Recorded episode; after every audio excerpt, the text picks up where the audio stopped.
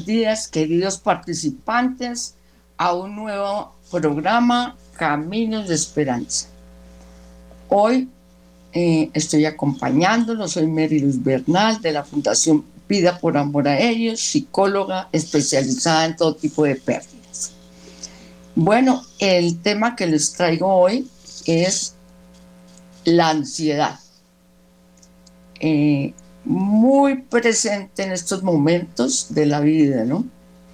No solo los índices, índices de ansiedad han subido, notablemente en Colombia, sino en el mundo entero. Y más a raíz de esta pandemia que vivimos, de toda, yo diría, la convulsión del mundo actual, eh, se han disparado muchísimo eh, los casos de ansiedad. Está muy generalizada en la población. Por eso eh, me parece importante hablar de este tema y darles también a todos los que hoy existen eh, herramientas que nos ayuden a, manejarla de una mejor manera. Bueno, vamos a hablar un poquito eh, y a explicar qué es la ansiedad para que ustedes identifiquen y luego les voy a dar recomendaciones. En origen, la ansiedad es un mecanismo de supervivencia. Entonces, inicialmente, mm, no es mala. Eh, sé también como rotulado y estigmatizado eh, el tema de ansiedad, ¿no? Pero nos ayuda a defendernos. Entonces, hay niveles de ansiedad que son sanos, como cuando tenemos que huir ante un peligro. Si no sintiéramos ansiedad, nos quedaríamos quietos y no responderíamos a las exigencias del miedo, vuelvo y repito, de las situaciones críticas en ese sentido, es sano. Eh, por eso decía que es un mecanismo también de supervivencia. Entonces, aunque popularmente la ansiedad tenga estas connotaciones negativas, en realidad se trata de un mecanismo de nuestro organismo desarrollado para supervivir. Bueno, nosotros los psicólogos preferimos referirnos a la ansiedad como una respuesta de lucha, huida. O sea, defensiva, ¿no? Ya que ésta se pone en funcionamiento rápidamente, como decía, ante la aparición de una amenaza, con el fin de que el cuerpo huya o pelee contra ese peligro. Pero cuando se convierte en un problema, se convierte en un problema cuando no existe ningún peligro, ¿no? presente, latente, y no obstante se desencadena esa respuesta. Bueno, en este caso, la ansiedad puede considerarse ya como un trastorno, bueno, y cuando permanece también en el tiempo. Bien. Los trastornos de ansiedad son en conjunto, como les decía al comienzo, actualmente la enfermedad mental más frecuente junto con la depresión. Pero también se presenta, sería una pregunta, ¿la ansiedad durante un proceso de duelo? Sí. Los procesos de duelo, acuérdense que son por diferentes tipos de pérdidas, ¿no? La pérdida de un ser querido, pero también cuando vivimos un divorcio, una pérdida, pérdidas económicas, la separación física o emocional. Entonces, todo esto produce duelos. Todo tipo de pérdida produce diferentes duelos. Y en el duelo puede presentarse la ansiedad. Entonces, en estas pérdidas, mmm, también, por ejemplo, estabilidad laboral o el cambio de trabajo. Bueno, Eh, esta es una, la ansiedad se puede convertir en estos casos en una sensación de no saber qué va a pasar después de la pérdida o después de la incertidumbre con respecto al futuro, ¿no? Como que cuando perdemos sentimos que no hay futuro. Se experimentan miedos, intranquilidad permanentes, pensamientos negativos. Mm, como que nos anticipamos negativamente sobre situaciones que se pueden presentar, ¿no? Aunque no le ha ocurrido, pero el miedo lo tenemos ahí presente. Toda pérdida y duelo generan cambio la ocupación y el miedo a no poder superar lo que estamos viviendo. Por lo que se podría decir que durante un duelo es normal, hasta cierto punto, em, experimentar ansiedad, porque también es parte del proceso. La ansiedad, entonces, es una emoción normal en el ser humano. Recuerden, es una alerta ante un peligro real o imaginario, pero si esta, ojo, comienza a interferir con el buen desarrollo de nuestro diario vivir, ¿no? Como la posibilidad de tener una vida estable. Mm, entonces ya se vuelve un problema emocional. Para la persona que lo vive, pues entra en un permanente estado de pensamientos negativos, ¿no? Poco funcionales, comenzamos a sentirnos demasiado preocupados, demasiados preocupados, como que exageradamente por determinadas situaciones que no representan, recuerden, un peligro real. Durante el duelo el sentimiento de desesperanza y que nada será igual antes que antes, perdón, claro, la vida cambia. Una fue antes del fallecimiento del ser querido y otros después. Entonces, mm, uno de los dolores más fuertes que sabemos y que conocemos ya que vamos a atravesar es cuando perdemos por fallecimiento a un ser amado. También se presenta como el miedo a creer que no se va a poder superar ese dolor. Y a veces hay personas que hasta dudan de quién se es. Es decir, se pone en juego también la identidad. En el proceso del duelo también puede aparecer el miedo, ¿no? Miedo a estar solo, ya sea física o emocionalmente. A veces se genera así em, el miedo al futuro, a lo que viene, el desasosiego de no saber qué va a pasar. Ahora que ya no está con nosotros ese ser querido, o miedo también en otras personas a la inestabilidad, bueno, pensamientos negativos sobre su propia existencia, miedo a la soledad, mm, en otros temores, ¿no? A salir o vivir como vivía antes de la pérdida. Es porque es probable que se sienta que no se puede vivir con estos cambios, sobre todo en la parte inicial de un duelo. Lo que al ser un pensamiento que si se vuelve permanente, muy obsesivo, ya nos genera una inestabilidad emocional.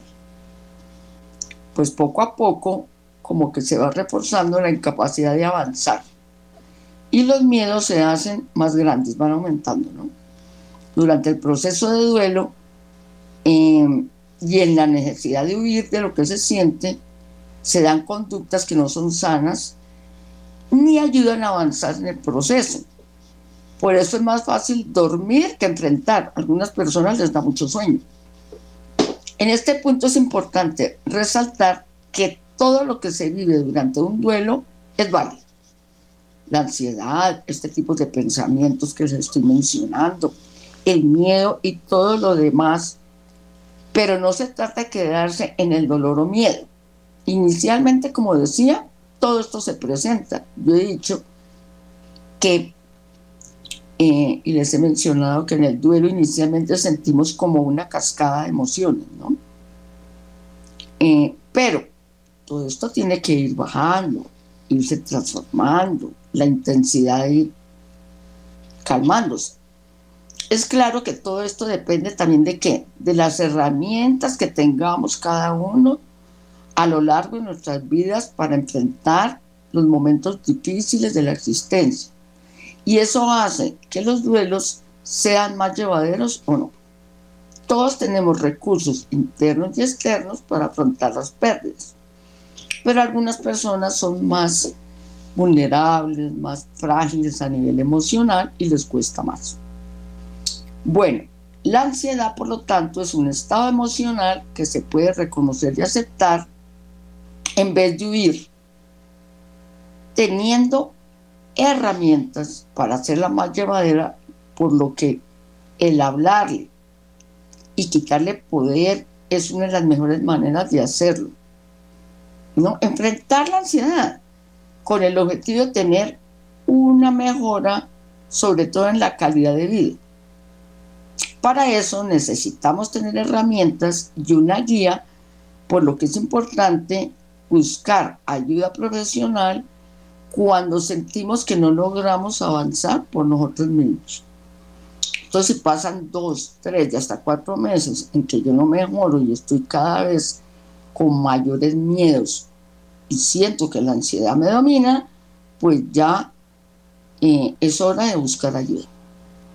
Voy a mencionarles el tipo de trastornos de ansiedad que existen para que también esta charla, como les decía, sea informativa. Los problemas más habituales en el tema de ansiedad son, en primer lugar, la crisis de pánico. También se ha llamado crisis de ansiedad. ¿Qué siente la persona? Experimenta una reacción de ansiedad muy, pero muy intensa. Se llega a sentir que estamos aterrorizados, sin razón evidente por muchos minutos o durante horas. Entonces lo que se llama crisis de pánico. Ansiedad generalizada es otra forma de ansiedad. Es uno de los trastornos más comunes. y sobre todo, como les decía actualmente, la persona se siente extremadamente preocupada por todo lo que acontece en su vida y cree que todo saldrá mal aunque no hay causas reales que lo provoquen. Obsesiones, también se considera cuadro de ansiedad. Pensamientos inapropiados que producen una marcada angustia. El paciente entonces o la persona es capaz de reconocer que las obsesiones son producto de su propia mente y que no vienen de afuera. Hay un trastorno delicado de ansiedad que es el de estrés postraumático, después de una situación traumática. Se caracteriza por la aparición de síntomas muy específicos después de haber sido expuesto a un acontecimiento estresante o muy, muy traumático para la persona. Bueno, las fobias también se consideran una forma de ansiedad, las fobias de todo tipo. Su característica esencial es la presencia de un temor, miren, un temor irracional y persistente a algo que representa ningún peligro real.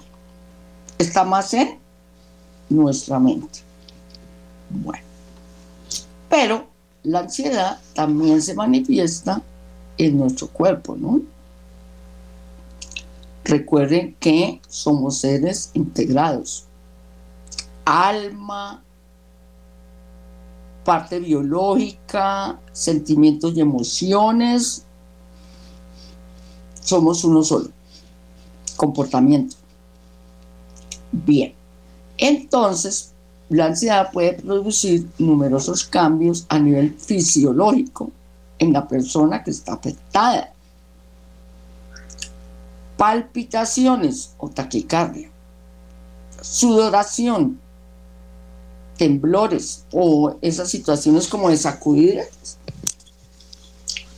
para algunos sensación de falta de aire o ahogo, ¿no? Sensación de atragantarse, opresión en el pecho, inquietud, ¿no? Como necesidad de estarse todo el tiempo moviendo. Náuseas o molestias estomacales. Inestabilidad o mareo. Otros sienten como aturdimiento. Sensación de irrealidad, como que esto no es real lo que está pasando. Hormigueos en los miembros se llaman las parestesias o acartonamiento de los miembros, ¿no? Como hormigueo. Brazos, piernas, manos, pies. Escalofríos, escalofríos, perdón, o olas de calor. Bueno, estas manifestaciones de nuestro cuerpo no suponen ningún riesgo para la vida del paciente, ya que la ansiedad, recuerden, es un mecanismo predispuesto por la misma naturaleza para nuestra supervivencia. En cualquier caso, aunque la aparición, que es como muy puntual de sensaciones, como las que acabo de describir, pues es normal.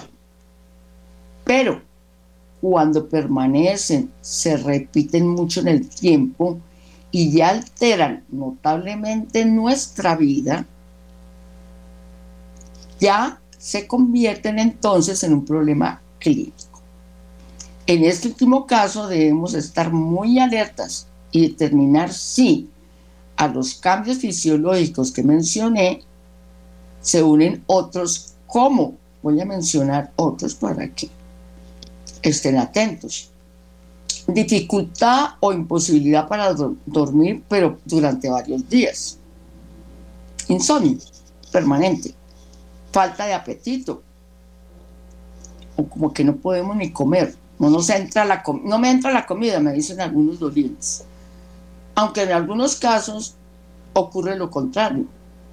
Personas que ingieren grandes cantidades de comida, pero de forma ansiosa. Irritabilidad casi permanente, ¿no? Como que flor de piel la persona está todo el tiempo irritable. Llorar sin motivo aparente. Personas que gritan o tengo ganas de gritar sudoración acentuada, estado muy agitado, incapacidad de estarse quieto, tranquilo en un sitio. Ese sentimiento de sentirse atrapado, ¿no? Dificultad para poder pensar o concentrarse en actividades que antes las hacíamos con normalidad. Agotamiento y fatiga constante. Síntomas físicos que hacen creer que se está enfermo como boca seca, dolor de cabeza, mareos, náuseas, escalofrío. Bueno. Estrés y vulnerabilidad entre las causas principales. Bueno. Existen numerosas teorías para explicar por qué aparece la ansiedad. Bueno, se ha hablado de causas genéticas, cuáles son las heredadas. Y también causas médicas, digamos por un problema de salud. Pero también se da la ansiedad por causas circunstanciales. ¿Qué quiero decir con esto? Que ciertos hechos o vivencias personales pueden provocar este trastorno. Ya hablábamos que el duelo puede en algunas personas terminar en ansiedad. Pero en la mayoría de los casos se trata más bien de una combinación entre vulnerabilidad personal cuando se vive un periodo de estrés. Entonces como que la situación de estrés lo dispara. Bueno, aunque la persona no se da cuenta de eso, ¿no? Entonces el problema reside en que tras haber superado el primer episodio de ansiedad, algunas personas se siguen sintiendo como constantemente angustiadas por miedo a que se repita, ¿no? Ese cuadro de ansiedad y también ese cuadro de pánico. Lo que de hecho, pues vuelve a aparecer, facilita que reaparezca. En cualquier caso, es probable que de manera general este ritmo frenético que estamos viviendo actualmente en la sociedad y las exigencias que nos toca afrontar como exigencias laborales, eh, las responsabilidades, mm, exigencias como muy extendidas en el tiempo, juegan un papel importante en la aparición actual de este problema. También es cierto que las sensaciones de ansiedad se consideran a veces de gran utilidad, hemos dicho, para las personas, hacer también señales de alarma sobre el ritmo de vida que estamos llevando. Yo digo, un poquito coloquialmente, que la ansiedad es también un mensajero. Un mensajero que nos dice que algo tenemos que atender en nosotros. Entonces, algo tenemos que atender sobre las decisiones que estamos tomando. Entonces, también, ojo, es una información de mi cuerpo que me indica que hay algo que tengo que atender, que hay algo en mí que estoy descuidando. Bueno, las complicaciones de la ansiedad pueden agravar seriamente la salud de las personas. Entonces pueden em, conducir, si no se trata, a un cuadro de depresión. Un nivel de ansiedad constante y elevado puede generar efectos perjudiciales en la salud. Por ejemplo, si no atendemos estos temas, aumenta el riesgo de enfermedades cardíacas. Se presentan algunos abusos de sustancias, un insomnio permanente, problemas digestivos y sobre todo, ojo, los intestinales, esas migrañas o dolor de cabeza y bruxismo, que es el rechinar los dientes, rechinar los dientes cuando estamos durmiendo. ¿Qué es clave para afrontar este problema? Porque ya vamos a empezar a hablar de cómo afrontar el problema. La actitud. Yo digo que para todo cambio, la actitud es fundamental. Algunas personas consideran que la solución para la ansiedad es la medicación. Bueno, cuando ya es grave la situación y el médico lo considere, pues tenemos que seguir las instrucciones médicas.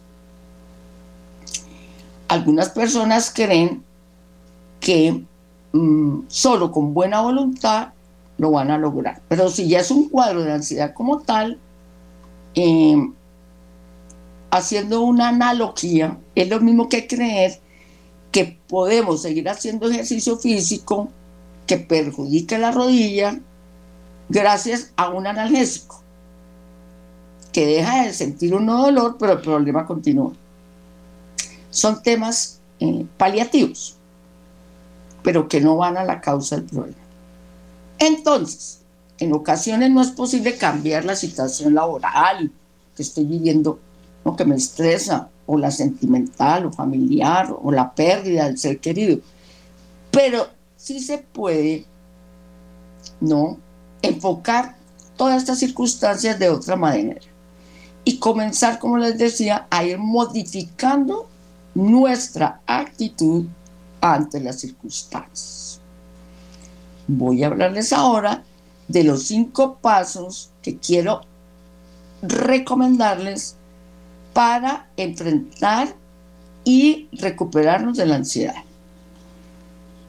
Eh, no veamos, para comenzar, la enfermedad que hay que curar, sino recuerden, la ansiedad es como un mensaje o un llamado de atención que nos hace nuestro cuerpo.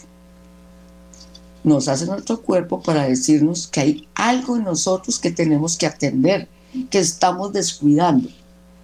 Entonces, de este modo, podemos transformar la ansiedad y comenzar a sanar. Pero los invito a que recuerden que todo es un proceso. Y por lo mismo, requiere tiempo, compromiso y paciencia. No va a ocurrir de la noche a la mañana, ni es mágico. Bien, entonces el primer paso, haz un alto y acepta. Lo primero que necesitas hacer es darte un espacio para conectar contigo mismo y separarte un poco de tu rutina diaria. Deja de querer controlar, quitar, combatir o eliminar la ansiedad. Solo haz un alto y acepta lo que estás sintiendo. Cuando lleguen esos pensamientos ansiosos y las sensaciones físicas que se dan, que lo acompañan, ponle pausa a lo que estás haciendo y busca un espacio para ti donde puedas sentarte, cerrar tus ojos y permítete sentir. No lo combatas, porque si tú lo combates, lo vas a aumentar. Le das más potencia. Yo diría que este es el paso más difícil y al mismo tiempo el más poderoso, pues con él inicias el proceso de transformación y así vas perdiéndole miedo a la ansiedad. Segunda recomendación, recupera tu equilibrio físico. ¿Qué quiero decirles con esto? A que empecemos a liberar al cuerpo de la tensión, del cortisol que tenemos acumulado adentro. El cortisol es una hormona del estrés que cuando estamos muy ansiosos, muy críticos emocionalmente, pues aumenta la producción. La ansiedad es una consecuencia de vivir mucho tiempo con estrés dentro de nosotros. Y el estrés se genera cuando necesitamos enfrentar un peligro, cuando ponemos nuestro cuerpo en alerta. Hay ocasiones en que los peligros sí son reales, pero ojo, la mayoría de las veces solo son ocasionados por nuestras creencias mentales, que también son irracionales. Esto ocasiona que perdamos nuestro equilibrio en muchos sentidos y por lo tanto aparece la ansiedad. El mensaje que la ansiedad tiene para nosotros es que necesitamos recuperar el equilibrio, para lo cual eh, voy a darles algunas recomendaciones para trabajar. Aprende a respirar a nivel de diafragma. ¿Cómo es? tomando aire, ¿no? Se imaginan que la barriguita es una bolsa de papel. Pues al tomar aire, inflo la bolsita de papel, es decir, saco el estómago, porque estoy llenando de aire. Y al botar el aire, eh, pues aprieto mi estómago, porque desocupé la bolsita. Lo dije de una manera muy sencilla, pero para que me entiendan. Tomo aire, lleno la bolsa. Expulso el aire, pues la desocupo. Voy pegando mi estómago como a la columna. Esa es la respiración de diafragma, que es la que más tranquiliza. Mejorar la alimentación, comer sano, hidratarse mucho. El agua fría ayuda. poner orden a tu ciclo de sueño. Miren, siempre lo repito, hacer actividad física. Darse un mensaje para consentirse. Y sobre todo, desahogar nuestras emociones. Porque la emoción acumulada dentro del cuerpo genera más tensión y ansiedad. Las emociones que más comúnmente nos quedamos y que nos llevan a tener ansiedad y depresión es el enojo y la tristeza. Así que les recomiendo que se desahoguen. ¿Cómo pueden desahogarse? Bueno, la escritura es muy es terapéutica, perdón. Escriban todos los días lo que sienten. Yo les he hablado del diario emocional. Busquen con quién hablar. Un buen compañero que sepa escuchar Habla tú solo si así te sientes más cómodo. Ora. La oración es muy sanadora. Y en esa oración, que es un encuentro lindo con Dios, contémosle todo lo que estamos sintiendo, desahoguémonos también con Él. Y todo esto nos ayuda a liberar esa tensión.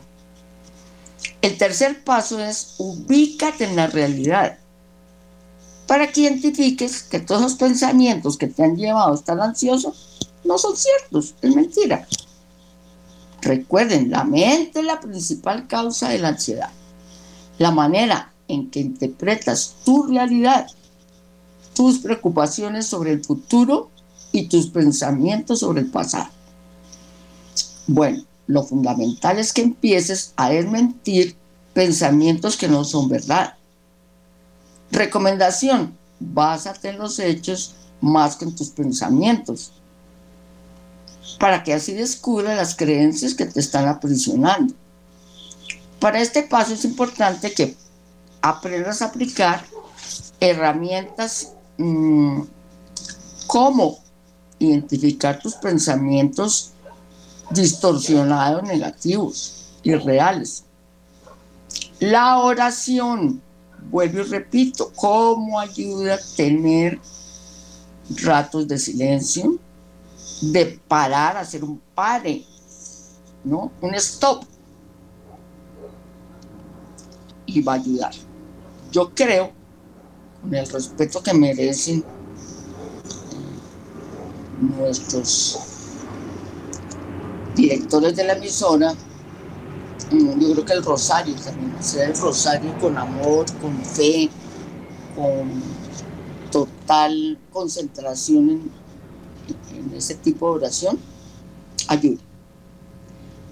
En el momento que sientes ansiedad, ubicarse en la realidad significa decirse a sí mismo la verdad de lo que está sucediendo en ti y a tu alrededor, sin magnificar ni irte al futuro miedoso.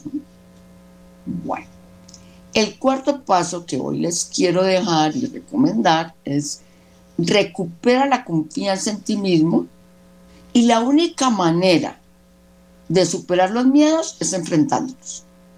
Recuerden que los miedos están en nuestra mente y no hay otra forma de sanarnos de los miedos que enfrentándolos, por muy difícil que parezca. Es el único remedio. ¿Cómo vas a enfrentar tus miedos si no confías en ti? ¿Y cómo vas a confiar en ti si crees mentiras sobre ti mismo? Porque mentalmente te dices mentiras, te autosaboteas.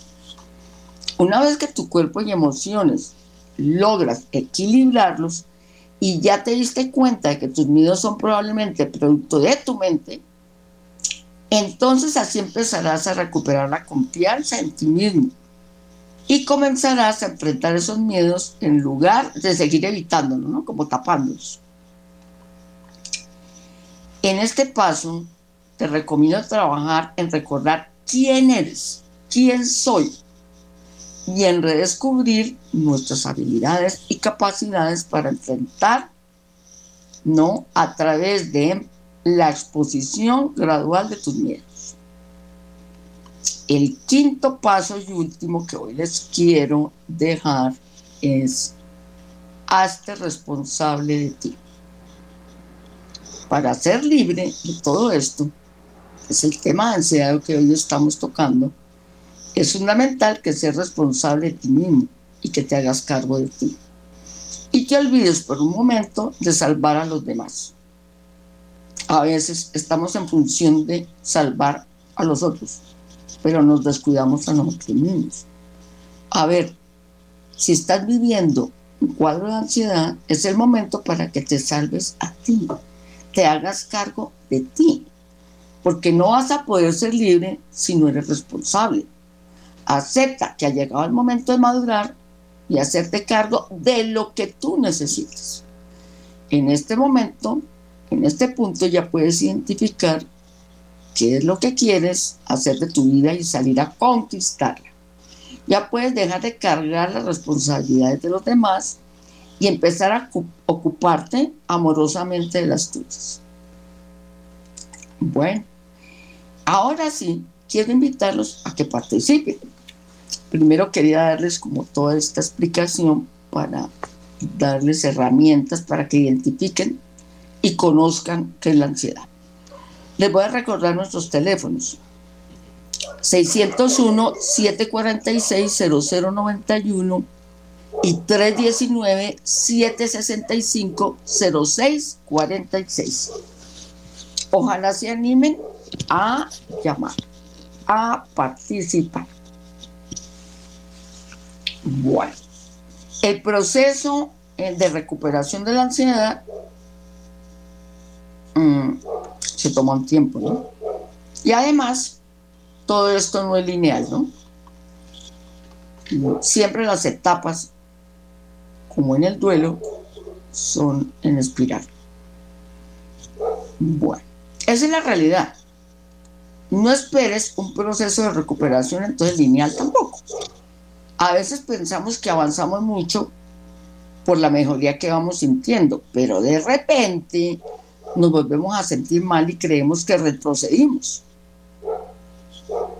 No te asustes, no existen retrocesos. En realidad vamos subiendo por una espiral que va tocando cada una de las etapas en cada momento, pero cada vez desde una perspectiva mayor. Eso es lo importante.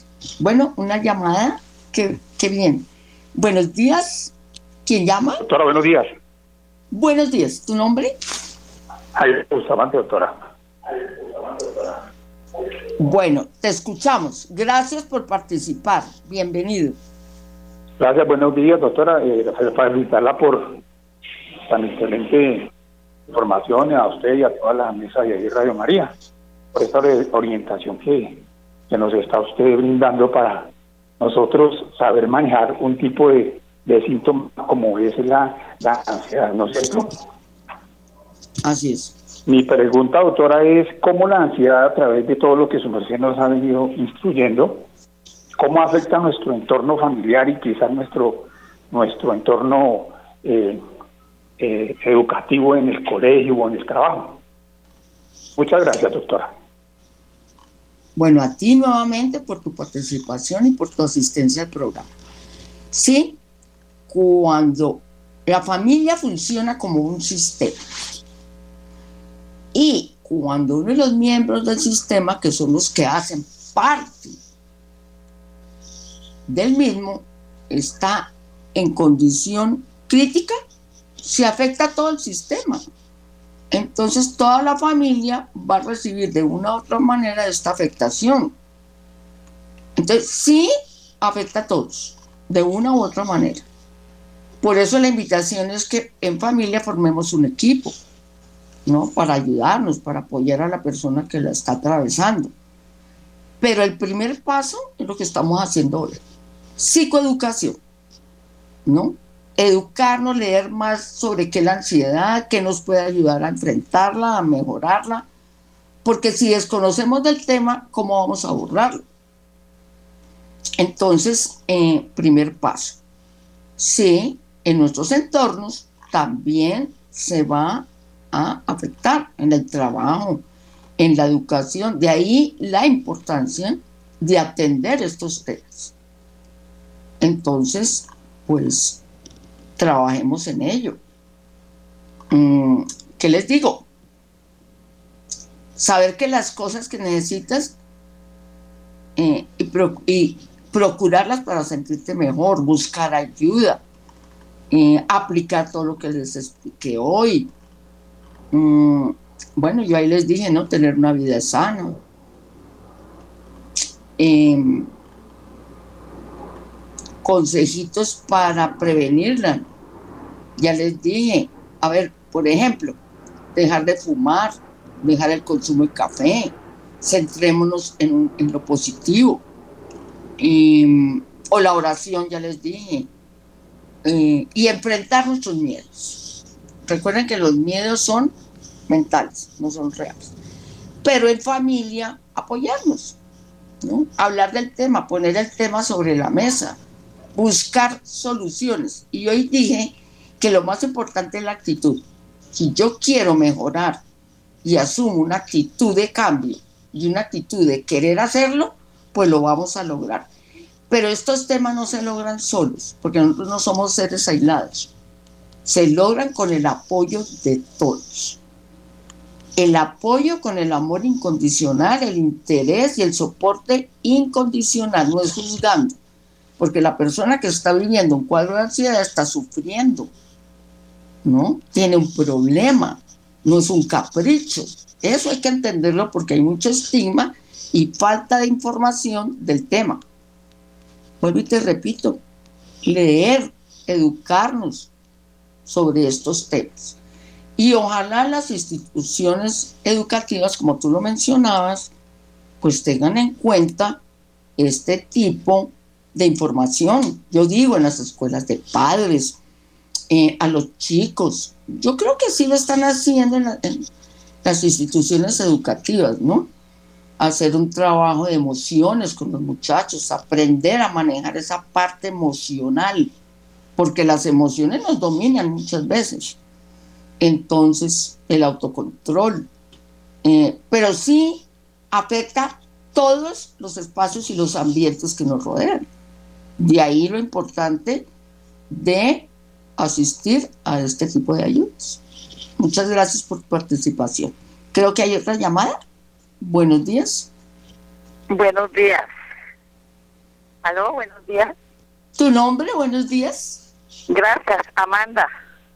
Amanda, bienvenida. Amanda, Gracias Amanda por... para agradecerles. Es un programa que en realidad de verdad nos ayuda bastante, pero a veces hay preguntas un poquito engorrosas como la mía. Y gracias por la respuesta y la paciencia. Cuando una persona tiene una incertidumbre, ¿sí? Una incertidumbre que no es en, en abstracto, sino concretamente y que es una realidad que está viviendo en la parte, digamos, material y económica, entonces, eh, lo que usted le estaba diciendo al otro señor, pues de pronto yo captaba de ahí algo para mí, ¿cierto? Pero eh, es que ahora usan las palabras tóxico cuando la persona expresa mucho sus quejares. Y ahora la comodidad de, de, del prójimo egoísta, es que Julano es, es tóxico, Julana, y pasemos la calle de largo para que no para no atenderle. Eh, hay tanto suicidio que hay y en, y en Cali pues eh, se ganó la estadística de suicidio en Colombia. Entonces mire pues el problema que tenemos, que, que el que se queda mucho es tóxico, para no ayudarlo la palabra cómoda del prójimo egoísta. Pero la persona tiene una incertidumbre concreta, no abstracta, una realidad económica, material y de salud. Entonces vamos a ver el problema concretamente y por favor me perdona la franqueza, pero pues a mí me gusta el toro por los cuernos y agradezco mucho, mucho su respuesta. Voy a, colgar para poder apreciar bien su respuesta por teléfono porque es fundamental profesionalmente y religiosamente fundamental y de antemano agradecida. Bueno, Amanda, nuevamente mil gracias por tu participación. Sí, tienes razón que en este momento se utilizan algunos términos muy ligeramente, ¿no? Entonces, y eso crea estigmas ¿no? En, la población como tóxicos, ya todos somos tóxicos. Bipolares, todos somos bipolares, ¿no? Entonces, términos que no son los adecuados y que estoy muy de acuerdo contigo, no permiten la ayuda que se requiere para algunas personas que no se están sintiendo bien. Tampoco es sano generalizar. Entonces tóxico ya es algo muy fuerte. Pero bueno, en ese momento estamos. Lo importante es, a ver, atender las necesidades de cada uno. Claro, yo decía que la ansiedad es multicausal. Hablé de tres aspectos que la producen. Tú mencionas uno real, cuando uno tiene un problema que no es eh, literal, sino que es concreto. Tú decías, un problema, por ejemplo, económico que tengo, genera ansiedad. Desde luego, porque también mencionamos que la ansiedad en sí misma no es mala. Es una manera de defender nuestro organismo, nuestra mente, nuestras emociones, para que atendamos lo que nos está preocupando para defendernos de alguna forma. Lo grave es cuando eso ya se vuelve permanente, aumenta y ya no nos deja funcionar bien. Cuando nuestra funcionalidad se afecta, pues ya no es sano. Pero como es inevitable en la vida tener problemas y vivir crisis, porque así como vivimos momentos lindos, momentos felices, momentos de tranquilidad, pues las pérdidas, las crisis y los momentos complicados son parte de la existencia. tarde o temprano todos tenemos que vivir, unos en un tiempo, otros en otro, unos de un tipo, otros de otro. Pero si yo me desbordo, ahí es donde quiero llegar con tu pregunta, ante las circunstancias adversas que me tocó vivir, por lo que sea, pero porque mi realidad es que las, las tengo y las estoy viviendo, si yo me desespero, me desbordo y no atiendo y no cuido mi parte emocional y mental, pues voy a terminar en una crisis mental y en una crisis de pánico. Entonces se agravó el problema. Ya no solo tengo un problema económico, sino un problema de salud. Alguien dijo, en vez de preocuparte, ocúpate. Me parece tan buena esa recomendación. Entonces sí, desde luego que somos responsables y no vamos a tomar a la ligera una responsabilidad de esas. Pero solo alimentando la preocupación, la angustia, lo decía yo también hoy en el programa, empezamos a tener como pensamientos, así se llaman, anticipatorios negativos.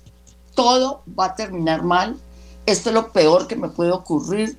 No, todo pasa. Lo que ayer fue hoy ya no es. Lo que ocurrió esta mañana ya no es.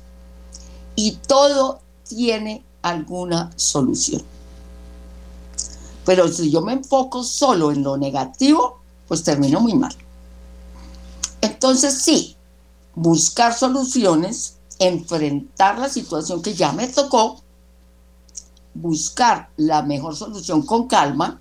Les dije cinco pasos para aprender a manejar la ansiedad respirar, hacer un pare, tomar un tiempo para mí, orar, pedirle mucho a Dios, que me ilumine y em, buscar la mejor solución. Si necesitamos de un especialista, un técnico que nos ayude a buscar la solución, pues para eso está. Pero actuar ante la situación difícil no esperar que se agrave más.